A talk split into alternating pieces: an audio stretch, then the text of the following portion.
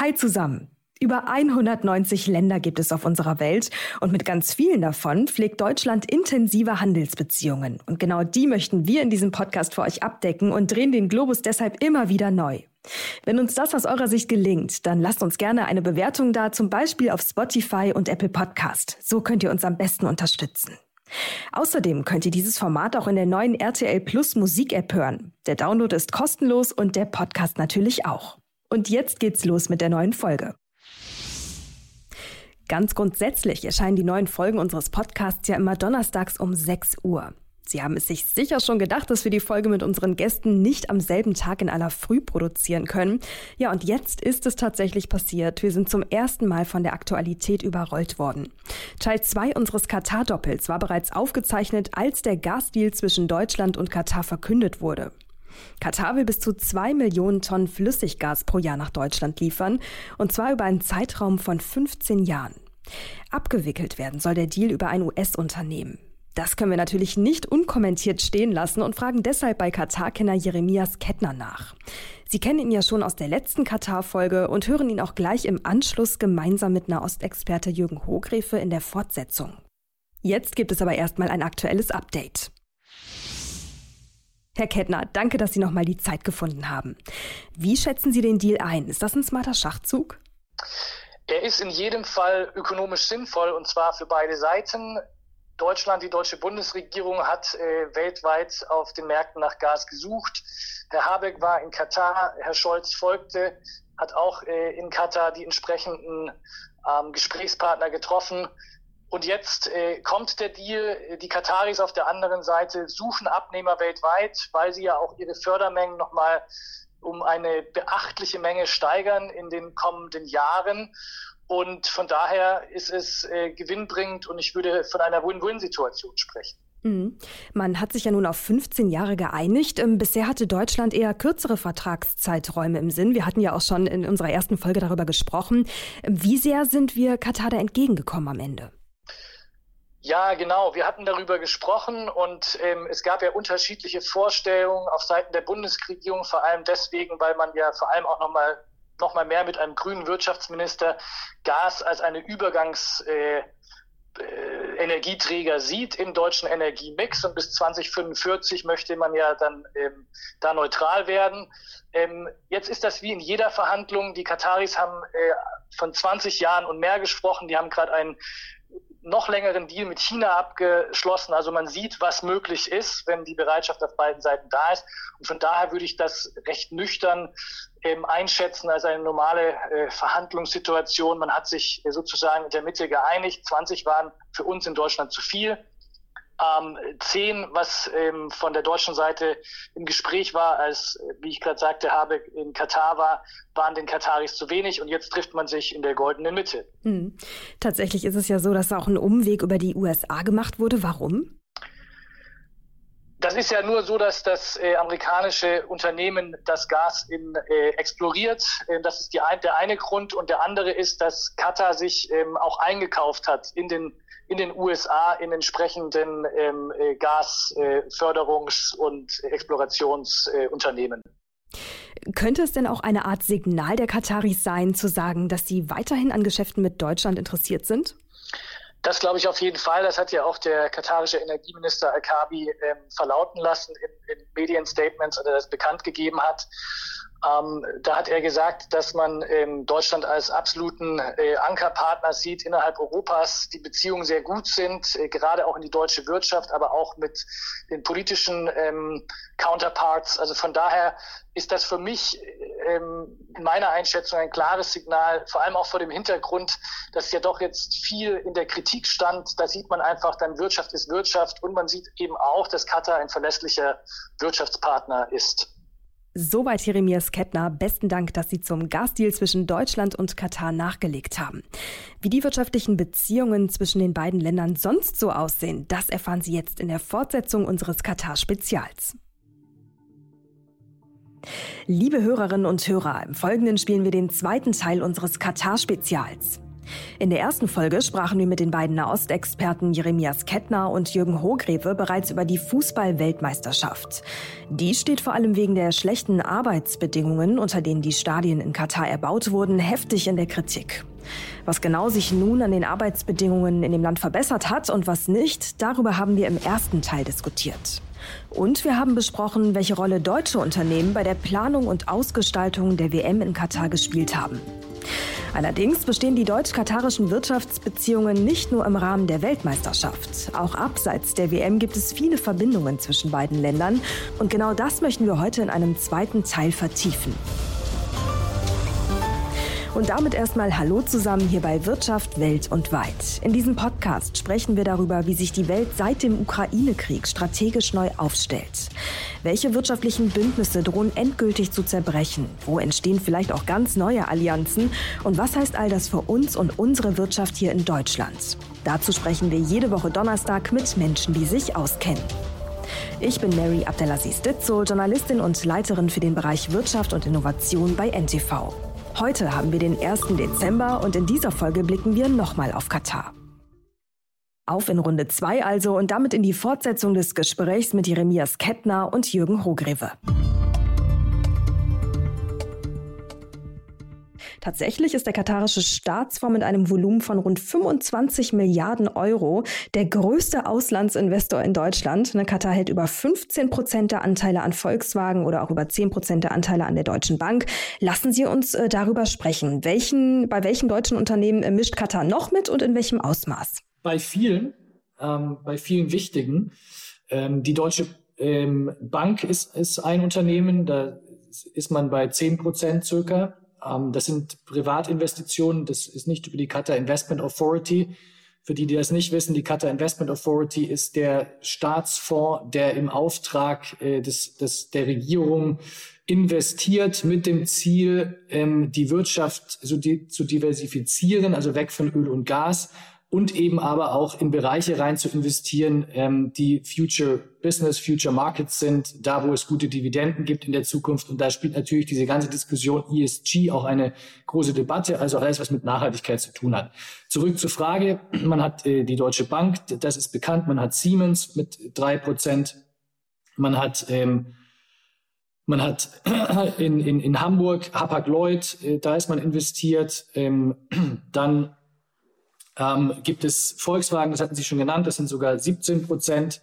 Äh, kürzlich wurde beim Börsengang äh, von Porsche auch nochmal investiert.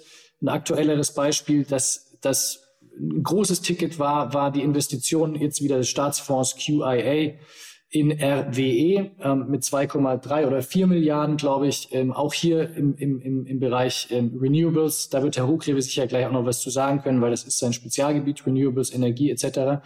oder eines ähm, der, der Gebiete, die er behandelt. Genau, ähm, dann gibt es aber, und das ist eine neue Entwicklung eigentlich, ähm, nicht nur diese Riesentickets in die Blue Chips, in die börsennotierten Unternehmen, die sehr, die natürlich sehr opportunistisch sind, wenn man sich mal überlegt, wann diese ganzen ähm, Investitionen geflossen sind in der Vergangenheit, war das auch viel rund mhm. um nach der Finanzkrise, wo man wirklich zu einem guten Preis einkaufen konnte und das hat sich gelohnt. Und natürlich, dann muss man auch wieder sehen, dass es zum Teil aber auch strategische, politische Erwägungen gab, sich über solche Investitionen eine Rückversicherung ähm, äh, zu kaufen im Westen, aber auch eine Bindung an den Westen. Natürlich auch versucht, in die, äh, in die militärischen Bündnisse über Investitionen reinzukommen. Nicht? Und ähm, dann wie gesagt, diese Neuerung, die es jetzt gibt, ist, dass man nicht mehr diese großen Tickets nur nimmt, sondern das wurde 2018 angekündigt auf einer großen Investitionskonferenz in äh, Berlin. Da war der Emir Sheikh Tamim Al-Thani anwesend und die damalige Bundeskanzlerin Angela Merkel. Und da hat der Emir zugesichert, in den nächsten fünf Jahren nochmal zehn weitere Milliarden, vor allem in den deutschen Mittelstand investieren zu wollen. Ähm, das ist dann, dann kamen einige Sachen dazwischen. Ich meine, man muss sehen, diese Ansage kam, da war Katar schon blockiert noch zwei Sätze noch und dann bin ich fertig. Ähm, und dann kam die, die, äh, die, die Blockade und dann kam Covid. Jetzt läuft das aber weiterhin an. Wir sehen kleinere Tickets, auch in deutsche Startups, die sehr interessant und vielversprechend sind. Also man versucht wirklich nun in, in, in, in ähm, Technologien zu investieren, die die ähm, nachhaltig sind und, und die eben gute äh, Return of Invests erwarten lassen. Aber vor allem auch im Bereich KMU und ja. sogar Startups. Jetzt äh, haben Sie einen guten Rundumschlag äh, schon mal gemacht an der Stelle. Trotzdem müssen wir berücksichtigen, und Sie haben das ja im, in der ersten Folge auch, äh, die ich mit Ihnen beiden hatte, schon angesprochen, dass sich da gerade was zu verändern scheint von der Stimmung. Äh, hier kommt sehr viel Kritik im Rahmen der WM in Richtung Katar. Wie wirkt das ähm, auf die katarische Regierung? Was verändert das vielleicht auch mit Blick auf die Wirtschaftsbeziehungen, Herr Hogrefe? Also ähm, Katar hat gerne immer in Deutschland investiert, weil Deutschland war bevorzugter Partner wegen der gran grandiosen Leistung äh, unserer Ingenieure und auch der Unternehmen selber. Das hatte drei Ziele. Äh, diese Technologiepartnerschaft sollte beidseitig sein. Man wollte sich hinarbeiten auf eine Augenhöhe, sodass auch in Katar Dinge entwickelt werden können. Die Vorbildlichkeit der Produkte äh, und die Investition in solche Unternehmen auch als Geldanlage. Und man wollte Deutschland als mhm. Freund haben. So hat man das von Anfang an begriffen. Also wir, die mochten uns einfach unheimlich gerne. Im Zuge dieser aufwallenden, durchgängigen Kritik in deutschen Medien hat sich die Stimmungslage in Katar nach meiner Beobachtung verändert. Das war zu merken, als der Emir äh, vor die Kameras trat, nachdem unsere Innenministerin Frau Faeser von der SPD im Vorlauf ihres Besuches in Katar äh, mahnende Töne in Bezug auf alles Mögliche erhoben hat, bevor sie das erste Mal da gewesen ist. Und äh, das war eine erstaunliche Aufwallung. Das hatte es vorher auf katarischer Seite noch nicht gegeben. Und wenn man mit Freunden redet in Katar, dann haben die gesagt, was ist da los? Also auf der einen Seite wollt ihr mit uns Geschäfte machen, ihr, ihr pa pausenlos kommt ihr nach Katar und fragt, ob wir nicht in deutsche Unternehmen investieren wollen und ob ihr nicht Gas nach Deutschland liefer liefern wollt. Andererseits gebt ihr uns pausenlos irgendwas auf die Mütze und beschuldigt uns, äh, Dinge zu tun oder zu unterlassen, die nicht der Realität entsprechen. Ich würde das gerne einmal ganz kurz einordnen äh, zum Verständnis für alle, die ähm, sich noch nicht intensiv damit beschäftigt haben. Da geht es natürlich auch ganz viel um kurzfristige und langfristige Gasverträge. Ne? Also Katar hat natürlich jetzt vor kurzem erst rausgekommen, der Megadeal mit China, ein langfristiger Vertrag über, ich glaube, 27 Jahre. Da geht es, meine ich, um 108 Millionen Tonnen Flüssiggas. Ja, also das bedeutet, es gibt Länder auf der Welt, die sind bereit, langfristig mit Katar eine Partnerschaft einzugehen und in ihrem Energiemix ähm, Flüssiggas auch noch viele Jahrzehnte zu nutzen. So, da ist Deutschland halt also anders eingestellt und sagt, hm, na, wir würden uns eigentlich gerne ungern lange binden. Ja, richtig. Äh, das ist so. Also die Investition in solche gewaltige Infrastruktur rechnet sich nur, wenn man das über einen sehr langen Zeitraum macht. Da müssen Tankschiffe gebaut werden, Gasfelder erschlossen werden, Terminals gebaut werden. Ich war dabei, als der damalige Bundespräsident Wulff, lange her, in Katar war und mit dem damaligen katarischen Energieminister Alatia gesprochen hat über die Frage der Belieferung von Flüssiggas nach Deutschland. Wir schreiben das ja was 2015, sowas in der Größenordnung. Und der äh, Energieminister Alatia hat Herrn Wolf gefragt, den Bundespräsidenten, warum bauen Sie nicht endlich den Terminal in Wilhelmshaven? Wir würden Sie gerne beliefern mit unserem Flüssiggas. Woraufhin der Wolf gesagt hat, ich als Niedersachse würde das gerne machen, aber es gibt ein großes deutsches Unternehmen, das heißt E.ON. E.ON bezieht, das haben wir als Fast Ruhrgas vielleicht noch, bezieht das Gas aus Russland zu wesentlich besseren Preisen, als wir es aus Katar bekommen könnten.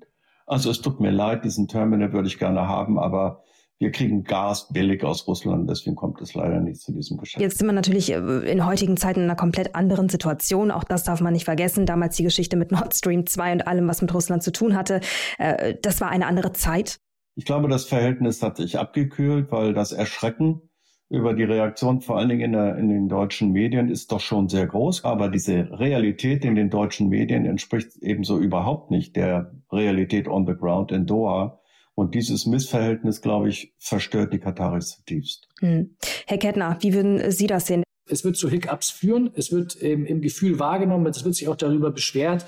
Ähm, nichtsdestotrotz und vielleicht auch bei Ausschreibungen haben dann Firmen das Nachteil. Da muss ich aber ganz ehrlich sagen, hat habe ich auch schon mal in der letzten Folge gesagt, ist Deutschland sowieso ein bisschen im Hintertreffen, aber das hat was mit generell Wirtschaft, der wirtschaftlichen Situation zu tun. Ich denke, dass, also A, werbe ich bei, bei Gesprächen mit höchstrangigen äh, Regierungsvertretern immer darum, ähm, dass man, dass man das auch versucht einzuordnen von der katarischen Seite. Sie hatten immer gefragt, dass man das versucht einzuordnen und dass das, ich werbe immer dafür, dass es eben nicht zu noch größeren Verwerfungen führt. Ähm, und gleichzeitig muss ich sagen, merke ich auch immer in, in Gesprächen mit Kunden, die ich aktuell betreue, da geht es beispielsweise um größere Fonds, die jetzt, ähm, einer ist im, im, im Food, in der Food Supply Chain äh, tätig und da geht es um eine größere Investition aus Katar, die wir gerade versuchen anzuberaumen. Und wenn die Faktoren zusammenkommen, ähm, die, die Investition macht ökonomisch Sinn, also sind sie immer noch Opportunitätsinvestoren, also die Opportunity ist da. Ähm, und es gibt vielleicht noch ähm, ähm, den Nachhaltigkeitsaspekt und all das, was man sich sonst noch auf die Fahnen geschrieben hat. Dann wird investiert und ich glaube, dann wird pragmatisch entschieden. Wobei das eine ist natürlich, um das einmal ganz kurz zu ergänzen, die wirtschaftliche äh, Sinnhaftigkeit hinter solchen Geschäften. Das andere sind aber auch, ähm, ich sag mal, geopolitische Interessen. Vielleicht müssen wir Katar an der Stelle auch einmal ganz kurz einordnen, auch mit Blick auf die USA, die Sie ja eben angesprochen haben. Ich meine, Katar pflegt unglaublich gute Beziehungen zu den USA. Es gibt den Al-Udeid-Flughafen, das ist ein Stützpunkt mit, ich glaube, 10.000 US-Soldaten, wenn ich es, äh, wenn ich mich da richtig eingelesen habe.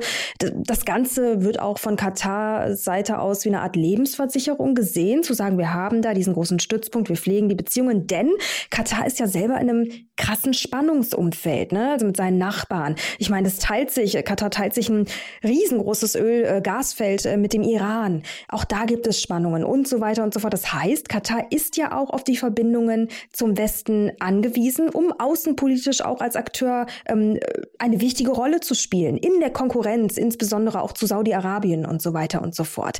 Also ähm, das haben Sie sehr richtig beschrieben, die Situation. Eins muss, kann man auch dazu sagen, ähm, die Kataris haben, denen steckt das heute noch in den Knochen, sehr gut in Erinnerung, die Eroberung Kuwaits durch den Irak. Mhm. Das war zum Entsetzen aller umliegenden Staaten ähm, äh, eine große Völkerrechtskatastrophe natürlich. Und die Kataris wussten, das kann uns als winziges, kleines, geografisch kleines Land auch passieren. Und um das zu verhindern, müssen wir versuchen, uns so erstmal bekannt zu machen. Das war einer der Gründe, warum sie gesagt haben, wir machen uns zu einem internationalen Hotspot. Wir wollen hier Veranstaltungen haben, Kongresse haben. Wir holen die Welt nach Doha. Wir holen auch die Fußball-Weltmeisterschaft her. Die haben sehr viel in Sportveranstaltungen internationaler Art Richtung Asien, Richtung Europa, Richtung Amerika investiert, um die Welt nach Doha zu holen, um Doha sozusagen zu verankern im Bewusstsein äh, der, der Weltbevölkerung auch, um sich auch sicher zu machen.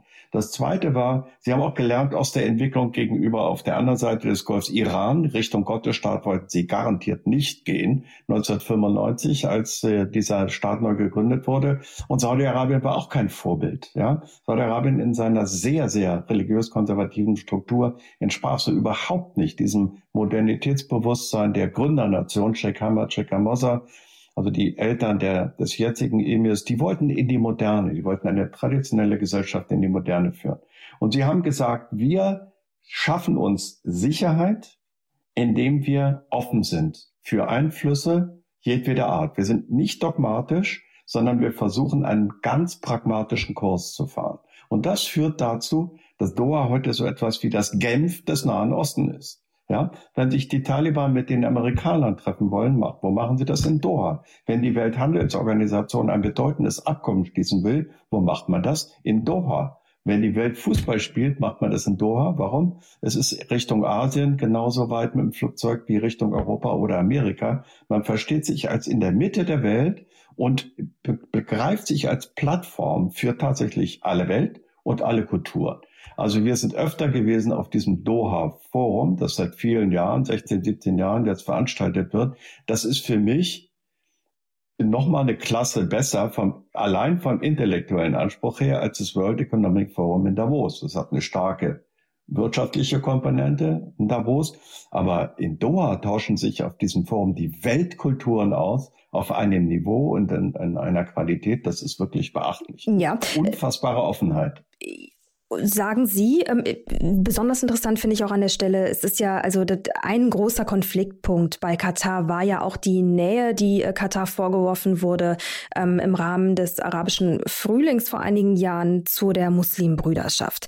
Äh, das ist das eine und dann wiederum auch irgendwie im Kontrast dazu ähm, die Haltung gegenüber Afghanistan und dem, was da letztes Jahr passiert ist. Ne? Da hat Katar ja wiederum auch eine große Rolle gespielt, äh, um Menschen aus Afghanistan rauszuholen. Also es, man sieht, es ist ein ganz sehr polarisierendes Land, finde ich, in viele Richtungen. Da ist ganz viel passiert. Ähm, äh, sagen wir mal, die ganze Region äh, an für sich muss man geopolitisch einbetten, ist äh, untereinander sehr divers. Die Frage ist ja nur am Ende des Tages, ähm, wo möchte Katar sich hin entwickeln?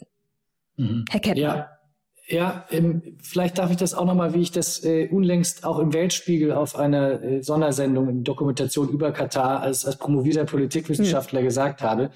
Ähm, Katar, es wurde richtig gesagt, ist ein, ist ein City-State, ein ganz kleines Land, drei Millionen Kataris, äh, 300.000 äh, Locals, äh, also nicht 300, äh, drei Millionen Einwohner, davon sind 300.000 Kataris, also 10 Prozent, mhm. eine Minderheit im eigenen Land. Um das nochmal sozusagen geopolitisch auf, auf eine Ebene zu stellen, was kann ein solches Land tun in den internationalen Beziehungen, wenn es ein kleines Land ist, braucht Schutz. Das hat es gemacht über Amerika. Und dann, und genau so hatte ich das erklärt, verfolgt es eine Hedging Strategy in seiner Außenpolitik. Das heißt, Katar unterhält mit ganz vielen verschiedenen Akteuren, staatlichen wie nichtstaatlichen Beziehungen, die sich wiederum untereinander oft nicht verstehen. Und wie das Herr Hochgreve dann richtig äh, äh, erklärt hat, ist man, wird man dann zu einem Hub und kann eben auch Mediator sein. Und wenn Regierungen, ähm, zum Beispiel hier im Westen, auch die deutsche Bundesregierung, ein Vertreter hatte mir das mal so beschrieben, Außenpolitik über Bande spielen, indem sie sagen, wir können mit gewissen Akteuren, aus welchen Gründen auch immer, nicht direkt reden oder wollen das nicht, fliegen wir nach Doha und machen es dort. Taliban ist ein gutes Beispiel, das ist ja auf Geheiß des Westens, sind diese Ver Verbindungen aufgebaut worden. Dann hat dann die deutsche Bundesregierung hatte damals sogar die, die, die äh, Räumlichkeiten angemietet. Das war äh, im Endeffekt eine, eine voll äh, diplomatische Vertretung. Es wurde zwar als Handelsbüro beschrieben, aber ähm, äh, genau, das ist eben der Punkt. Man versucht ein, ein, ein, ein, ein Hub zu sein, aber weil Sie das ansprachen mit dem, mit dem arabischen Frühling, genau da gibt es eine, und das haben auch in, in, in der Politikwissenschaft wurde das auch von vielen Kolleginnen auch genauso beschrieben, eine Veränderung gegeben, wohingegen man zuvor auch eher Mediator war und sich mhm. versucht hat, in verschiedenen Konflikten weltweit einzubringen, aber als Mediator eben und als Hub hat man dann wirklich ähm, auch den eigenen Interessen ist man gefolgt und hat pragmatisch entschieden, weil man gesagt hat, oh, jetzt passiert hier was. Es wird, es werden, es werden das erste Mal nach den Revolutionen gab es dort Wahlen und man hat äh, seine, seine Fühler ausgestreckt und hat ja jahrelang auch schon mit den Oppositionsparteien da zum Teil Kontakt gehabt, weil man, wie gesagt, mit allen Parteien im Gespräch war. Äh, dazu vielleicht ganz kurz, wenn Sie sagen Opposition. Ähm, ich weiß nicht, ob Sie den Spruch schon mal gehört haben, die einzige Opposition sei oder ist die eigene Familie der Regierung. Das äh, wirft man Katar des Öfteren mal vor. Wie sehen Sie das? Ja, ich. Also es gibt. Mhm. Ich wollte nur einen Satz noch machen. Ähm, das sind mhm. nämlich die, ich habe jetzt nicht von Katar gesprochen, sondern ich habe äh, von, von Staaten wie äh, Ägypten und Tunesien gesprochen, also arabischen Ländern, wo, wo wo die, ähm, wo der arabische Frühling seinen, seinen Anfang nahm. Und da hat man ja dann versucht, ge äh, gewisse äh, Akteure zu unterstützen, weil man eben äh, überzeugt war, dass die die neuen Sheriffs in Town sind. Und wenn man ihnen von Anfang an hilft, hat man natürlich nachher auch Einfluss. Das ist ganz knallharte Interessenpolitik. Die Wette ging nicht auf. Es gab in Ägypten zum Beispiel eine Gegenrevolution, massiv unterstützt von Saudi-Arabien und anderen Golfstaaten, die wiederum mit Katar nicht gut in Verbindung stehen, damals. So, und dann ähm, hat man wieder gewechselt und heute ist man eigentlich wieder bei der alten Rolle des Mediators. Aber Herr Hochgreve hat da sicher auch noch. Ich, Sie haben von den Muslimbrüdern gesprochen. Das stimmt. Katar hat die Muslimbrüder unterstützt, mhm. Muslimbrüderschaften in einigen Ländern und tut das bis heute. Warum? Die amerikanische Außenpolitik unter Obama hat seinerzeit gesagt, wir brauchen neue Stabilitätsanker in diesem Teil der Welt, weil die alten Stabilitätsanker nicht mehr taugen. In Ägypten, in Tunesien, es gab die Arabellion, die übrigens ohne den Einfluss von Al Jazeera überhaupt nicht vorstellbar wäre. Da hat Katar sehr dazu beigetragen, dass das belüftet wurde, die gesamte politische Szene im Nahen und Mittleren Osten.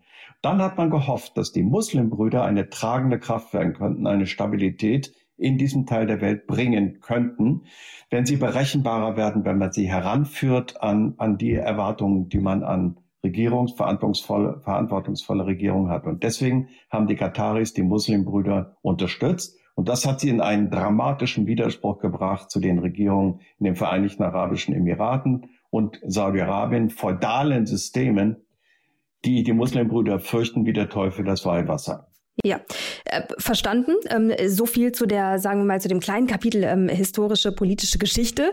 Mit Blick auf die Wirtschaft, äh, mit Blick auf Wirtschaftsbeziehungen zwischen Katar und Deutschland. Sie haben jetzt gerade äh, so ein bisschen ähm, ausgeholt und erzählt.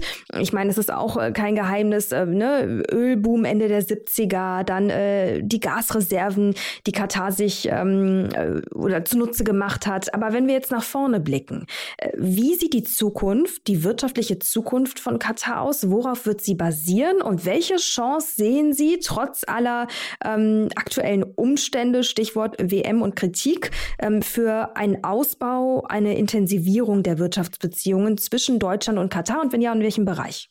Gut, dann fange ich an. Ähm, ich sehe die Zukunft, ähm, also ich bin generell ein, ein Real, also ein, ein positiver Realist, beschreibe ich das immer. Und ich sehe in dem Sinne auch die Wirtschaftsbeziehungen in der Zukunft als gut. Vor allem, wenn ich mir überlege, was sind eigentlich die Alternativen und wir haben das ja auch schon im geopolitischen Kontext besprochen. Es gibt gar nicht mehr so viele Länder, ähm, die so offen auch weiterhin, auch sogar, dass es Kritik gab, die, die soll es immer geben, auf uns zugehen, bereit sind, weiter mit uns äh, äh im Gespräch zu sein, in der, in, der, in der wirtschaftlichen Partnerschaft zu sein. Und da muss man einfach auch immer gucken, wo ist das Match. Und ich glaube, dass das Match äh, Golfstaaten, die, die dringend ihre Wirtschaft umstellen müssen, das sie auch erkannt haben, schon vor vielen Jahren und dann diese ganz äh, ambitionierten, visionären ähm, äh, National Strategies aufgesetzt haben, überall im Golf. Und man einfach äh, äh, gucken muss, wo passt das, wo kann europäische Firmen helfen, diese Transformation wirtschaftlich zu begleiten als starke Partner. Und ich glaube, dann ist es eine Win-Win-Situation. Und ich glaube, da gibt es Opportunitäten, die, wenn ich ein Unternehmer äh, äh bin, eben man gar nicht mhm. außer Acht lassen kann. Die da, die da wären, ganz kurz in drei Sätzen? Die, also da da würde ich vor allem sagen, das hatte ich auch schon mal gesagt, alles, was im Bereich Nachhaltigkeit ähm, äh, passiert, Water and Food Security ist ein Riesenthema, Renewables ein Riesenthema, aber auch ähm, andere Technologien, die zukunftstreibend sind. Und da glaube ich, dass man auch vor allem über sogenannte äh, Company Builder und Regierungsprogramme der Public-Private Partnerships, also private Unternehmen arbeiten zusammen mit staatlichen Institutionen und versuchen, ähm, Transformation ähm, mit anzuschieben. Ja, von, von mir aus noch Fördergelder mit reinzunehmen und dann wirklich, äh, dass alle Stakeholder involviert werden und man versucht, ähm, was auf die Beine zu stellen. Also ich denke, ja, ich denke, dass die Investition in RWE, ehemals das deutsche, größte deutsche Energieversorgungsunternehmen, wegweisend ist für die Beziehung zwischen Katar und Deutschland. Das ist eine Investition von rund 2,5 Millionen, glaube ich, waren es Euro in erneuerbare Energien und äh, erneuerbare Energientechnologien inklusive Speicherung und äh, äh Trans äh, Übertragung.